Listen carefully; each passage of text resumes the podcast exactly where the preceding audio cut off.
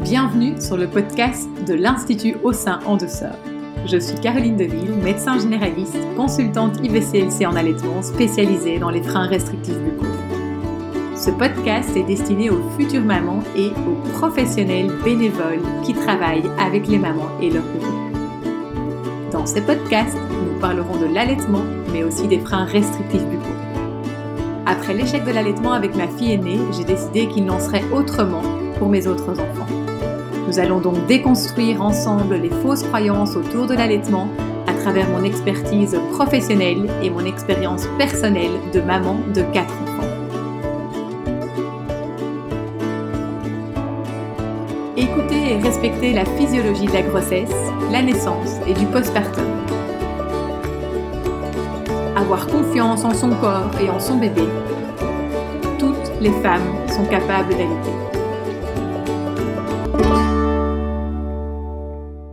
Bienvenue dans ce troisième épisode. Bonjour à tous et à toutes. Et comme vous le savez, comme je l'ai dit déjà lors du dernier podcast, aujourd'hui je vais répondre à cette question pourquoi certains bébés continuent à avoir des difficultés de sommeil après une phrénectomie. Donc vous vous rappelez hein, cet ami qui m'avait contacté et qui se posait beaucoup de questions sur ses petites jumelles qui avaient eu une phrénectomie et qui malgré tout continuait à avoir certaines difficultés en post-phrénectomie. Donc voilà, aujourd'hui je voudrais bien revenir un petit peu euh, dessus, bah du coup qu'est-ce que c'est, euh, rapidement qu'est-ce que c'est un frein restrictif, comment est-ce qu'on traite un frein restrictif, et puis en fait surtout bah, c'est quoi la physiologie du sommeil des bébés, pourquoi, enfin qu'est-ce que ça veut dire faire sa nuit, qu'est-ce qui est physiologique et qu'est-ce qui l'est moins?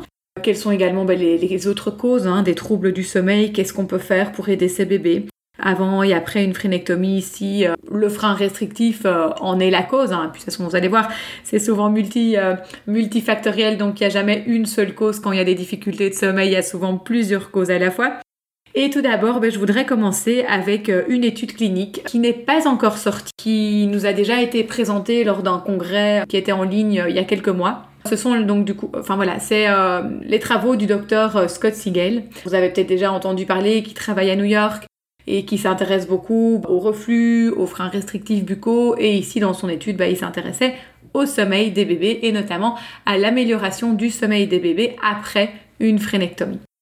Alors voilà un petit peu comment il a procédé et ben, je vais vous expliquer déjà un petit peu quels sont les premiers résultats.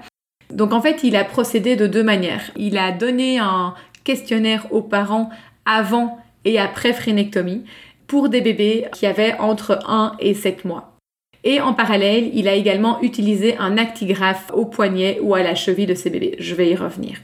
Alors dans le questionnaire, bah, il posait des questions sur les habitudes du sommeil, roi où le bébé dort, les techniques apaisantes utilisées par les parents pour endormir ou pour rendormir un bébé, combien de réveils nocturnes euh, il pouvait y avoir, quels étaient les comportements euh, par rapport au sommeil euh, de leur bébé, et il demandait aux parents de remplir ce questionnaire pendant une semaine consécutive. Et donc, comme je vous le disais, ben donc en parallèle, ces bébés avaient un actigraphe au poignet ou à la cheville. Et l'actigraphe, c'est quoi? C'est une petite machine qui permet d'enregistrer donc ben, les mouvements pendant le sommeil, de détecter les désordres du cycle circadien. Et pareil, cet actigraphe en fait permettait, c'était mis au poignet cette nuit d'affilée. Pareil, hein, exactement en même temps que le questionnaire que les parents devaient remplir. Et voilà, donc cet actigraphe, c'est vraiment une... ça permet de mesurer de manière fiable les schémas d'éveil et de sommeil du bébé. Ok, et donc euh, voilà, ces, données sont évaluées dans, dans, différents tableaux euh, des habitudes du sommeil. Ce qu'il a fait également en parallèle chez ses bébés, c'est qu'il a dosé, pris des échantillons de salive chez ses bébés avant et après phrénectomie, salive dans laquelle en fait euh, il voudrait analyser le cortisol et la mélatonine. Alors là, j'ai pas encore les résultats, enfin voilà, je, il nous les, enfin il les avait pas encore à ce moment-là. Que voilà, j'espère que les résultats vont sortir bientôt parce que je pense que ça va être quelque chose de très très intéressant. Donc cortisol, ben, l'hormone du stress et la mélatonine, c'est l'hormone qui facilite l'endormissement. Donc ça, c'est vraiment quelque chose à suivre. Et quelles ont été du coup les premières constatations, les premiers résultats ben, par rapport à ces questionnaires et ces actigraphes C'est que déjà, il a remarqué que les résultats montrent qu'il n'y a pas de... Quand il n'y a pas de problème de sommeil avant la phrénectomie, ben, le sommeil reste identique après la phrénectomie. Donc ça, c'est une première chose. Donc c'est intéressant. Quand il y avait un gros ou un petit souci reporté, euh, enfin de sommeil reporté par les parents, eh bien après la phrénectomie, il y avait une amélioration. Il y avait une amélioration, mais questionnaire et actigraphe montrent que il reste encore quelques difficultés de sommeil après 4 à 6 semaines post-phrénectomie. Donc oui, il y a une amélioration que l'on peut que les parents rapportent et puis qu'on peut également euh, objectiver euh, avec l'actigraphe, mais que c'est pas parfait, que ça prend du temps. Et donc ça, c'est vraiment, voilà, c'est une constatation, bah, voilà, c'est très intéressant. Il ne fait que confirmer quelque chose que l'on se doutait. Mais euh, voilà, en tout cas, ça montre bien que voilà, ça montre bien le rôle du système parasympathique dans le manque de sommeil. Ça montre bien que la récupération d'un meilleur sommeil, euh, d'un meilleur sommeil après une phrénectomie va vraiment se faire petit à petit, qu'il faut du temps et on va voir ensuite pourquoi. Et que, bah, évidemment, la gravité de la restriction et de l'âge va influencer la vitesse de récupération du sommeil. Donc, si le bébé est déjà plus âgé et qu'il a des problèmes de sommeil depuis plus longtemps, eh bien, ces problèmes de sommeil vont mettre plus de temps à se résoudre. Donc voilà, ce sont des premières conclusions. Bien évidemment, on attend la publication. Bien évidemment, il faut d'autres études pour confirmer tout ça. Il ne faut pas se fier à une seule étude comme ça. Il faut bien sûr euh, confirmer ça avec d'autres observations, d'autres travaux et d'autres études. Mais en tout cas, c'est vraiment une étude qui montre un lien potentiel entre troubles du sommeil et freins restrictifs buccaux. Donc en tout cas, c'est vraiment quelque chose qui est à creuser, ça c'est certain. Pourquoi est-ce que, pourquoi est-ce que ça prend du temps? Eh bien, là, je l'ai déjà écrit dans certains articles, je le dis et je le redis tout le temps lors des formations que je donne. Eh bien, quand on traite un frein restrictif, la phrénectomie n'est que une cerise sur le gâteau parmi d'autres. Et avant de pouvoir mettre la cerise de sur le gâteau, il y a beaucoup, beaucoup de choses à travailler en multidisciplinaire. Un frein restrictif ne s'opère pas comme ça du jour au lendemain sans aucun suivi avant. La phrénectomie, c'est une cerise sur le gâteau, ou bien on peut le, dire aussi, c'est vraiment le dessus de l'iceberg. Et avant de s'intéresser à la phrénectomie au-dessus de l'iceberg, il faut d'abord aller traiter le dessous. C'est quoi traiter le, le dessous de l'iceberg? C'est aller traiter les tensions, aller traiter la fonction de la langue, si on ne travaille pas la fonction avant la phrénectomie, ben, le risque de, de provoquer des troubles de l'oralité, le risque que le frein se réattache, il est beaucoup plus grand. Donc voilà, il va y avoir tout un travail de fond à faire avant quoi que ce soit par rapport à la phrénectomie. Travail de fond, donc euh, travailler les tensions, relâcher les tensions euh, au niveau des fascias, de la langue, de la mâchoire, du cou, de tout le corps, de la posture. Travailler également la rééducation de la fonction de la langue. C'est quoi la fonction de la langue? Ben, Ce sont les mouvements. Il faut que avant tout le, la langue récupère des mouvements, que le cerveau enregistre ces nouveaux mouvements pour que lorsque le bébé et ses parents seront prêts pour la phrénectomie, on diminue un maximum le risque de réattachement, les troubles de l'oralité, et puis bah, comme cette langue aura, déjà été rééduquée ben, avant, les résultats en post-phrénectomie ne vont être que meilleurs. Et je vais vous donner un petit exemple tout simple. Un frein de langue, c'est une restriction, c'est comme si la langue avait un plâtre. Ok, c'est la langue qui a un plâtre et ce plâtre l'empêche de bouger. Au moment où on va enlever ce plâtre, lors de la phrénectomie, si on n'a rien fait avant. Donc c'est comme si vous aviez une jambe cassée. Ok, vous aviez une jambe cassée et on vous enlève le plâtre du jour au lendemain sans aucune rééducation, sans avoir rien fait. Et cette, cette, jambe, elle est cassée depuis toujours en fait. Elle n'a jamais fonctionné avant. Donc ça veut dire qu'aucunement le corps n'a conscience des mouvements complets que cette jambe en fait pourrait faire. Et donc si on n'a pas un minimum rééduqué avant, en enlevant le plâtre de cette jambe qui n'a jamais bougé comme elle aurait dû bouger, eh bien, en enlevant ce plâtre, la jambe va faire exactement les mêmes mouvements qu'avant, c'est-à-dire des mouvements incomplets, ne va pas du tout avoir conscience de tout ce qu'elle peut réellement faire. D'où l'importance vraiment de rééduquer avant la phrénectomie pour récupérer tout ce qu'on peut récupérer en traitant les tensions, en travaillant les muscles, en travaillant la perception. Il y a vraiment voilà beaucoup de choses à faire. Et une fois qu'on enlève ce plâtre, il va falloir du temps. D'ailleurs, l'image, elle est très simple. Quand on enlève le plâtre d'une jambe, la jambe qui a été plâtrée, souvent, elle a perdu en masse musculaire. Et au moment où on va vous enlever ce plâtre, vous n'allez pas être capable tout de suite de recourir un 500 mètres comme avant. vous allez devoir aller faire des séances de kiné pour rééduquer les mouvements de la jambe, pour récupérer de la masse musculaire, pour reprendre conscience et confiance dans les mouvements que cette jambe en fait peut en fait faire. Et ça va être exactement la même chose avec la langue. Donc une phrénectomie toute seule, ça ne résout absolument rien du tout. Il y a vraiment tout ce travail de rééducation à faire. Et c'est exactement ce qui va se passer également au niveau du sommeil. Il y a tout un travail de confiance et de rééducation, cette fois-ci du système vagal, du système nerveux, qui va devoir être mis en place avant la phrénectomie, mais également après. Donc c'est pour ça que le sommeil ne se remet pas en place directement comme une baguette magique après une phrénectomie. C'est pareil, ça va être quelque chose qui va devoir se travailler en traitant toujours les tensions, en traitant, en traitant les tensions, en stimulant le système vagal par différentes manières, etc. etc. Donc c'est vraiment quelque chose qui va devoir se travailler le sommeil, non pas en entraînant bébé à s'endormir seul dans son lit et en le laissant pleurer. Rééduquer le sommeil, ça veut pas du tout dire ça. Moi, je parle vraiment de rééducation du système vagal, de stimulation du système vagal à d'autres moments de la journée que quand bébé s'endort. Un bébé qui a, chez qui il reste des difficultés de sommeil en post-phrénectomie, c'est un bébé qui a encore besoin de rééducation, éventuellement de travailler les tensions, etc. Alors bien évidemment aussi, ben, il faut savoir que les troubles du sommeil ne sont pas que dus aux tensions, ne sont pas que dus aux freins restrictifs buccaux et que la plupart du temps, ils sont multifactoriels et que certes c'est important de prendre en charge les freins restrictifs buccaux, de les traiter, de rééduquer, etc. Mais ça va, le sommeil dépend également euh, euh, du vécu de la naissance, de la santé euh, physique, mentale, émotionnelle des parents, des parents en tant qu'individus, des parents en tant que couple. Le sommeil va dépendre également de la santé de l'enfant. Est-ce qu'il y a des intolérances alimentaires, des allergies alimentaires? Du reflux, etc., etc. En fait, le sommeil, c'est pas que les freins restrictifs buccaux, mais c'est multifactoriel. Et donc voilà, chez ces bébés chez qui le sommeil ne s'améliore peut-être pas complètement après une phrénectomie, ben ce serait intéressant de s'intéresser à la globalité du bébé, des parents, de la famille, de la culture de cette famille, vraiment de, prendre en compte ben, toute la famille dans sa globalité. Quoi d'autre encore par rapport Oui, alors aussi, ce qui va être intéressant, c'est de s'intéresser également ben, à notre culture.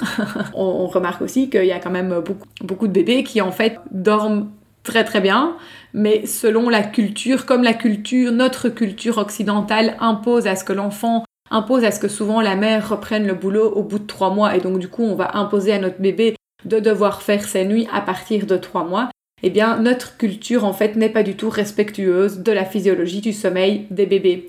Le sommeil des bébés, est, bah, les bébés, c'est comme, enfin, ils naissent immatures, hein, que ce soit euh, d'un point de vue de, de leurs organes, de leurs différents systèmes. Le sommeil naît également immature. Il faut le temps que les choses se mettent en place. Et par rapport au sommeil, eh bien, il faut des années pour que ce sommeil devienne mature. Demander à un bébé à trois mois de faire ses nuits, ce n'est juste pas possible, c'est contre nature, c'est contre physiologique, ce n'est juste pas possible. Et donc là aussi, il va être important de, quand on est face à des troubles du sommeil, de se poser la question, mais en fait, est-ce que c'est notre culture qui nous impose à ce que notre bébé fasse ses nuits? Ça veut dire quoi faire ses nuits? Ou bien est-ce qu'il y a réellement un trouble du sommeil? C'est important également de se rappeler, voilà, quelques petits chiffres pour euh, ben, vous interpeller. Hein. Il faut savoir que chez les bébés jusqu'à l'âge de 6 mois, 40% ben, des apports alimentaires se font la nuit, c'est physiologique, c'est normal. Un bébé mange la nuit, il boit la nuit. C'est tout à fait physiologique quand on entend que voilà 40% des bébés, enfin voilà, l'apport alimentaire de la nuit représente 40%. Donc c'est énorme, c'est un petit peu moins de la moitié. Et donc voilà, nourrir un bébé la nuit, c'est quelque chose qui est physiologique, qui est important pour son développement psychomoteur. Il faut savoir aussi que plus de 40% des bébés se réveillent encore la nuit jusqu'à l'âge de 6 mois. Voilà, quand on interroge des milliers et des milliers de mamans et que 40% des mamans répondent que euh, après 6 mois, jusqu'à l'âge de 6 mois, à 6 mois, 40% des bébés se réveillent encore, ben il serait peut-être temps d'inverser croyance et de se dire qu'en fait c'est quelque chose qui est probablement tout à fait normal, tout à fait physiologique, vu qu'à 6 mois, bébé, il a toujours un sommeil tout à fait immature. Et en fait, cette immaturité du sommeil, elle est bien faite parce que d'une certaine manière, elle est là pour protéger bébé. Elle est là pour protéger bébé contre les dangers. Bébé, il a un sommeil léger. Et Dame Nature est vraiment bien faite. Elle a donné au bébé un sommeil léger pour que ces bébés, qui dépendent 24 heures sur 24 et 100% de leur maman, de leurs parents, de leur environnement, eh bien, c'est ce sommeil léger est là pour protéger le bébé des dangers, d'avoir trop chaud, trop froid, de permettre à l'enfant de bien se développer, de bien se nourrir, etc., etc. Il permet vraiment au bébé de se réveiller en cas de danger. Ok, donc en fait, ce sommeil léger est vraiment là pour les protéger. Et ça, c'est vraiment très très important de bien le comprendre. Ce qui peut se passer également euh, après une, phrénectomie, c'est que parfois, euh, avant les phrénectomies, on a des bébés qui passent leur nuit qui réellement passent leur nuit, qui vont dormir, ils sortent de la maternité, ils ont une semaine et ils vont dormir 10 heures, ou 9 heures, ou même 8 heures. Et là, on est super content parce que on sort de la mat, on est fatigué et on a un bébé qui dort super bien et donc on se dit yes, il fait ses nuits. Fantastique. Oui, mais sauf que souvent, moi, un bébé qui passe ses nuits au début de sa vie, moi ça m'inquiète plus qu'un bébé qui ne passe pas ses nuits parce qu'un bébé qui passe ses nuits, c'est c'est peut-être c'est possible que ce bébé-là, en fait, il soit tout simplement trop fatigué pour téter, qu'il n'arrive pas à téter, ou bien que téter lui demande trop d'énergie, parce que par exemple, il y a une, euh, un frein restrictif, lingual, qui l'empêche de téter et qui du coup le fatigue beaucoup trop à la téter. Donc ce sont des bébés qui dorment, qui dorment, qui dorment, qui dorment, qui réclament moins à manger, qui ne grossissent pas bien, et bam, on y est. Et au moment où ces bébés, ben voilà, ils sont pris en charge, d'un point de vue multidisciplinaire, on va prendre en charge leur tension, on va rééduquer la fonction de leur langue, leurs réflexes archaïques, etc. Et ces bébés-là, ben, quand ils seront prêts dans le processus, ils vont avoir leur phrénectomie, et puis bam, ils se, mettent à, se réveiller. Et moi, j'ai envie de vous dire que enfin, ces bébés se réveillent la nuit normalement pour manger. Et donc là, du coup, parfois, on a des parents qui nous disent Ah, mais en fait, depuis la phrénectomie, euh, mon bébé euh, se réveille toutes les 3-4 heures. Ben oui, en fait, c'est ça qui est, physiologique, c'est ça qui est normal. Avoir un bébé qui passe sa nuit complète très très rapidement, ben c'est. Alors, je vais pas dire que c'est tout le temps anormal, hein, euh, voilà, chaque bébé est différent, mais voilà, ça peut être quelque chose de, de pour moi, d'inquiétant. Moi, c'est quelque chose en tout cas qui attire toujours mon intention pendant mes consultations. Donc du coup, bah oui, en effet, quand on rétablit euh, la fonction de la langue, quand on rétablit une bonne succion, une bonne déglutition, bah, ce sont des bébés qui du coup se fatiguent moins lorsqu'ils se nourrissent au sein ou même au biberon, hein, peu importe, ok? Et qui vont du coup bah, se réveiller au moment tout à fait euh, normaux pendant la nuit, ce sont des bébés qui se réveillent. Et c'est normal, à juste titre. Donc voilà, ça aussi c'est quelque chose qui peut arriver en post-phrénectomie. Mais en tout cas voilà, si vous avez un bébé qui malgré sa phrénectomie, les nuits se sont améliorées mais c'est pas encore le top du top, c'est probablement que c'est un bébé qui doit continuer à être pris en charge par l'équipe multidisciplinaire. Alors voilà, parfois c'est euh, ostéopathe, chiropracteur, orthophoniste ou logopède. C'est un bébé chez qui probablement il faut continuer à traiter, relâcher les tensions, chez qui il faut probablement continuer à stimuler le système vagal, et chez qui il faut probablement continuer à stimuler euh, la fonction de la langue, à rééduquer la fonction de la langue. Et c'est vrai que quand on, on rééduque la, rééduquer la fonction de la langue, c'est une chose, mais après ça, il faut que les, les centres nerveux euh, du cerveau enregistrent une bonne fois pour toutes et à long terme toute cette rééducation. Ok, il faut que cette rééducation tienne sur le long terme. Et donc parfois on se dit ah c'est bon, euh, il sait monter sa langue, il sait faire ci, il sait faire ça, c'est bon, on peut arrêter le suivi. Et puis bam en fait il y a une rechute. Pourquoi? Parce que oui, il arrivait à le faire, mais comme ce sont des nouveaux circuits neuronaux, des nouveaux schémas, eh bien, il faut le temps. Euh, il faut vraiment du temps au, corps et au centre supérieur pour enregistrer ces nouveaux schémas. Et là, c'est vraiment la répétition qui va beaucoup jouer. Et, et, même quand tout va bien au début, on continue, on continue cette rééducation pour vraiment s'assurer que ces nouveaux circuits neuromoteurs soient bien inscrits dans les fonctions supérieures. Donc voilà un petit peu euh, quelles sont les questions à poser quand on a un bébé qui après une phrénectomie n'a pas encore un sommeil super super ok en fait. Voilà, vraiment se poser la question des autres causes qui peuvent donner des troubles du sommeil, poser vraiment la question de la rééducation euh, de la fonction linguale, des tensions, du système vagal vraiment de continuer à traiter, de voilà, la phrénectomie n'est qu'une cerise sur le gâteau, mais après ça, il faut continuer à mettre toutes les autres cerises et, et la crème fraîche. Euh, on continue à traiter le dessous de l'iceberg tant qu'on voit que c'est nécessaire. Donc voilà un petit peu euh, ce que je voulais vous dire dans ce, dans ce troisième podcast qui est un petit peu plus court que les autres, mais c'est pas grave, c'est très bien comme ça. Merci de m'avoir écouté jusqu'au bout et voilà, je vous donne rendez-vous à très bientôt pour le quatrième épisode. L'épisode touche à sa fin. Merci de tout cœur pour votre écoute. Si vous avez aimé ce podcast, vous pouvez tout simplement laissez 5 étoiles ou le recommander à une maman qui en a besoin. Si vous êtes professionnel, n'hésitez pas à venir découvrir mes formations en ligne sur l'allaitement et sur les freins restrictifs buccaux.